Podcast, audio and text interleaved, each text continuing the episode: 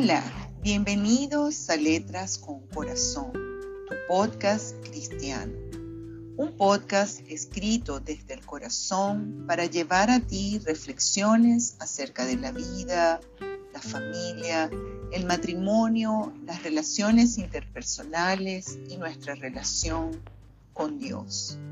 Soy Rosalía Moros de Borregales y te saludo cariñosamente desde Caracas, Venezuela.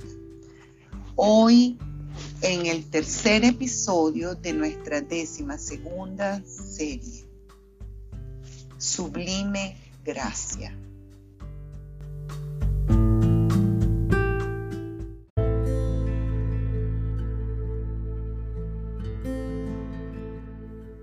Sublime Gracia.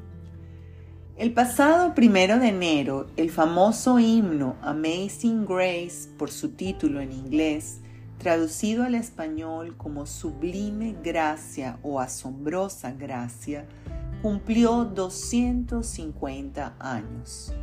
Como pocas canciones a través de la historia, este himno aún continúa siendo parte esencial de las celebraciones cristianas alrededor del mundo.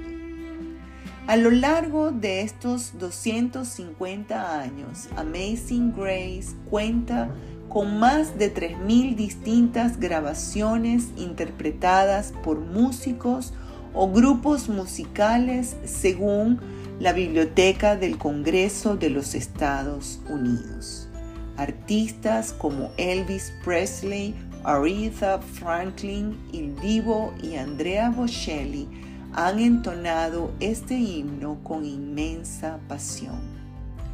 Fue escrita por John Newton, nacido en Londres en 1725, quien fuera marino dedicado al tráfico de esclavos. Al principio de su adolescencia, el padre de Newton pretendía que él hiciera carrera militar en la Royal Navy. Pero la rebeldía de Newton y su conducta irreverente terminó llevándolo a la flota civil dedicada a comprar esclavos en Sierra Leona, África, para luego posteriormente trasladarlos a los Estados Unidos de América por lo cual su vida transcurrió por muchos años en alta mar. Debido a este trabajo incesante como marino, logró alcanzar el rango de capitán. Como Dios concede oportunidad a cada ser humano para rectificar su camino, a pesar de que el capitán Newton era un traficante de esclavos desde África a los Estados Unidos, tuvo que enfrentar una gran adversidad que cambiaría su vida para siempre. En el año 1748, estando Newton a bordo de su barco de Greyhound, quedó atrapado cerca de las costas de Irlanda en una tormenta sin precedentes en su vida. Esta tormenta le llevó a elevar un gran clamor al cielo. Newton le prometió a Dios que si él y su tripulación se salvaban, dedicaría el resto de su vida al servicio de Dios. El Altísimo escuchó su plegaria y toda la tripulación junto a Newton se salvaron de aquella tormenta. Entonces, luego de un recorrido en la vida espiritual de Newton, luego de un gran encuentro con Jesucristo, en 1764 Newton se ordenó como ministro en la iglesia de Olney en Inglaterra. Su vida cambió al conocer las sagradas escrituras y comenzó una gran cruzada a favor de la abolición de la esclavitud. En el servicio del Año Nuevo de 1773, Newton presentó por primera vez su himno Amazing Grace, para acompañar su enseñanza basada en Primera de Crónicas en el capítulo 17 desde los versos 6 al 17. Esto se llevó a cabo en la iglesia de San Pedro y San Pablo en la localidad inglesa de Olney. El, el texto bíblico eh, sobre el cual este Newton basó ese sermón dice así. Entonces entró el rey David, se sentó delante del Señor y le dijo al Señor, Oh Señor Dios, ¿quién soy yo y qué es mi casa para que me hayas traído hasta aquí? Y esto te ha parecido poco, oh Dios, pues has hablado del futuro de la casa de tu siervo y me has mirado a mí como a uno de los hombres más excelsos, oh Señor Dios. Newton y su buen amigo William Cooper habían desarrollado la práctica de componer himnos con la finalidad de ayudar a sus feligreses a comprender más profundamente sus sermones. En 1779, en conjunto, Newton y Cooper publicaron una obra titulada The Olney Hymns, en la cual recopilaron todos esos himnos que habían compuesto juntos. En esa obra estaba incluida Amazing Grace, cuyo primer título fue Face Review and Expectation, revisión y expectativa de la fe. La melodía original se perdió y la que conocemos hoy es la del himnario estadounidense de Southern Harmony, que data del año 1835. Este himno tuvo especial relevancia para la comunidad afroamericana estadounidense durante las luchas sociales por los derechos civiles. Quizá porque la última estrofa en la canción actualmente la cual no fue escrita por su autor original, apareció por primera vez en la novela sobre la esclavitud llamada La cabaña del tío Tom en el año 1852. Para la celebración de los 250 años de este himno que ha inspirado a millones en el mundo a volver su mirada al Creador, la ciudad de Olney llevó a cabo un servicio especial en la iglesia de San Pedro y San Pablo, la misma a la que perteneció Newton y en la cual el reverendo Andrew Pritchard Keynes, quien la dirige en la actualidad, hizo énfasis en que Newton estuvo perdido durante años en su práctica de tráfico de esclavos. Sin embargo, clamó a Dios en aquella tormenta y pudo conocer la asombrosa y sublime gracia de Dios que lo perdonó y lo libró del mal en aquella tormenta en la cual él y su tripulación estuvieron a punto de perecer. En el marco de dicha celebración se lanzaron 250 globos al aire en medio de una caminata dirigida por el sheriff de Buckingham y el vicario de la iglesia de San Pedro y San Pablo. También se cantaron numerosos himnos de The Olney Hymns y la caminata conmemorativa culminó con todos los presentes entonando Amazing Grace. También el Museo de la Biblia de los Estados Unidos ha puesto en marcha una exposición virtual para conmemorar el 250 aniversario de Sublime Gracia. La exposición conduce al visitante a través de la historia de Amazing Grace, mostrando imágenes de himnarios que contienen la canción. Además, una cronología de algunos de los momentos más cruciales más relevantes en la historia de la canción, así como la correspondencia de cada verso de la canción con una parte de aquel sermón del año nuevo para el cual Newton la escribió.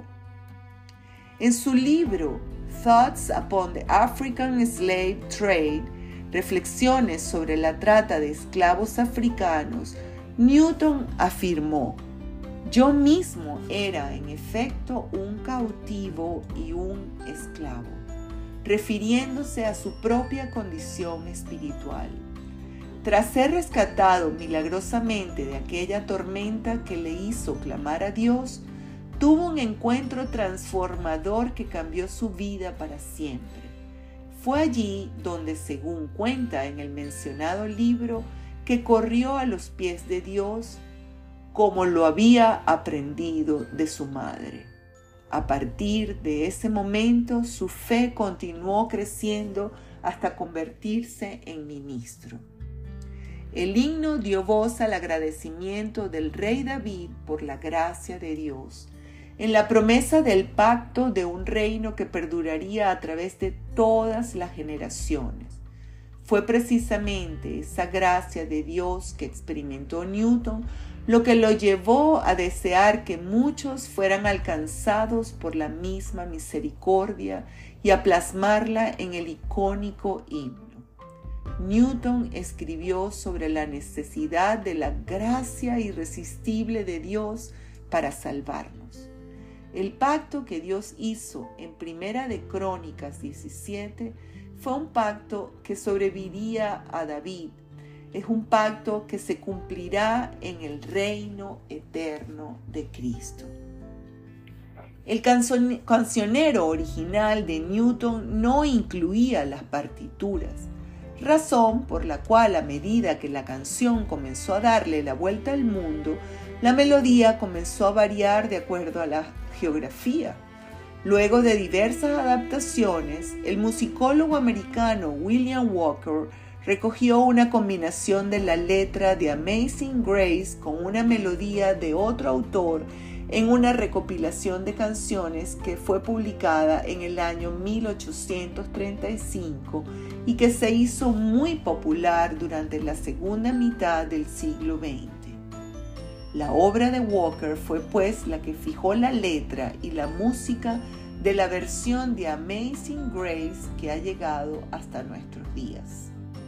En 1947, la cantante Mahalia Jackson, conocida como la reina del gospel de New Orleans, fue quien al cantarla le imprimió un sentimiento tan profundo, el cual ha influido en todas las versiones que se han hecho posteriormente. El éxito del single de Jackson estableció Amazing Grace como un referente discográfico y radiofónico que salió de las iglesias para luego, en los años 60, ser interpretado por un gran número de artistas. Durante su segundo periodo, el presidente Barack Obama sorpresivamente entonó este himno en el funeral por las víctimas del atentado perpetrado en una iglesia de Charleston, en el que murieron nueve personas. El pueblo estadounidense conoce Amazing Grace como si fuera un himno nacional y este himno se encuentra profundamente arraigado entre los cristianos de todas las razas en el pueblo estadounidense. La canción Sublime Gracia dice así. Sublime gracia del Señor que a un infeliz salvó. Fui ciego, mas hoy veo yo, perdido y Él me halló. Su gracia me enseñó a temer, de mis dudas Él me libró Oh, cuán precioso fue a mi ser cuando Él me transformó. Y ahora libre soy, Dios me salvó. Y mis cadenas ya Él rompió, y como un río fluye el perdón, sublime gracia, inmenso amor. En los peligros o aflicción que yo he tenido aquí, su gracia siempre me libró y me guiará feliz. Ya libre soy, Dios me salvó, y mis cadenas ya Él rompió, y como un río fluye el perdón, sublime gracia, inmenso amor. Y cuando en Sión por siglos mil brillando esté cual sol, yo cantaré por siempre allí su amor que me salvó, su amor que me salvó. Ya libre soy, Dios me salvó, y mis cadenas ya Él rompió, y como un río, río fluye el perdón, sublime gracia, inmenso amor. Sublime gracia, inmenso amor, fue por amor, su gran amor, su gracia me salvó. Fue por amor, su gran amor, su gracia me salvó. Todo lo hizo por amor. No podemos velar a menos que Él vele con nosotros. No podemos luchar a menos que Él luche con nosotros. No podemos estar de pie un momento a menos que Él nos sostenga. John Newton. Que Dios te bendiga.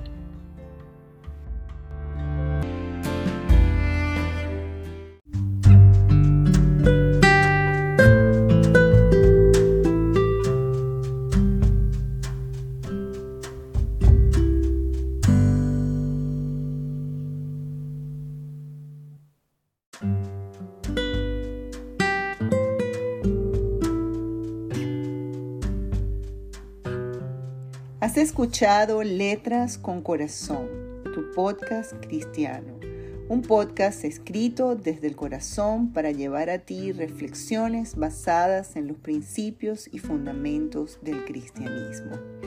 Si te ha gustado este episodio de hoy, te invito a compartirlo en primer lugar con tus seres amados, con tus amigos y luego me encantaría que pensaras en alguna persona a la que tú piensas o crees que puedas ayudar a través de este podcast, de este episodio. También te invito a seguirme en las redes sociales, en Instagram como let, arroba letras con corazón, en Facebook mi página de letras con corazón y en mi blog Una familia conforme al corazón de Dios, blogspot.com. Que Dios te bendiga y hasta la próxima.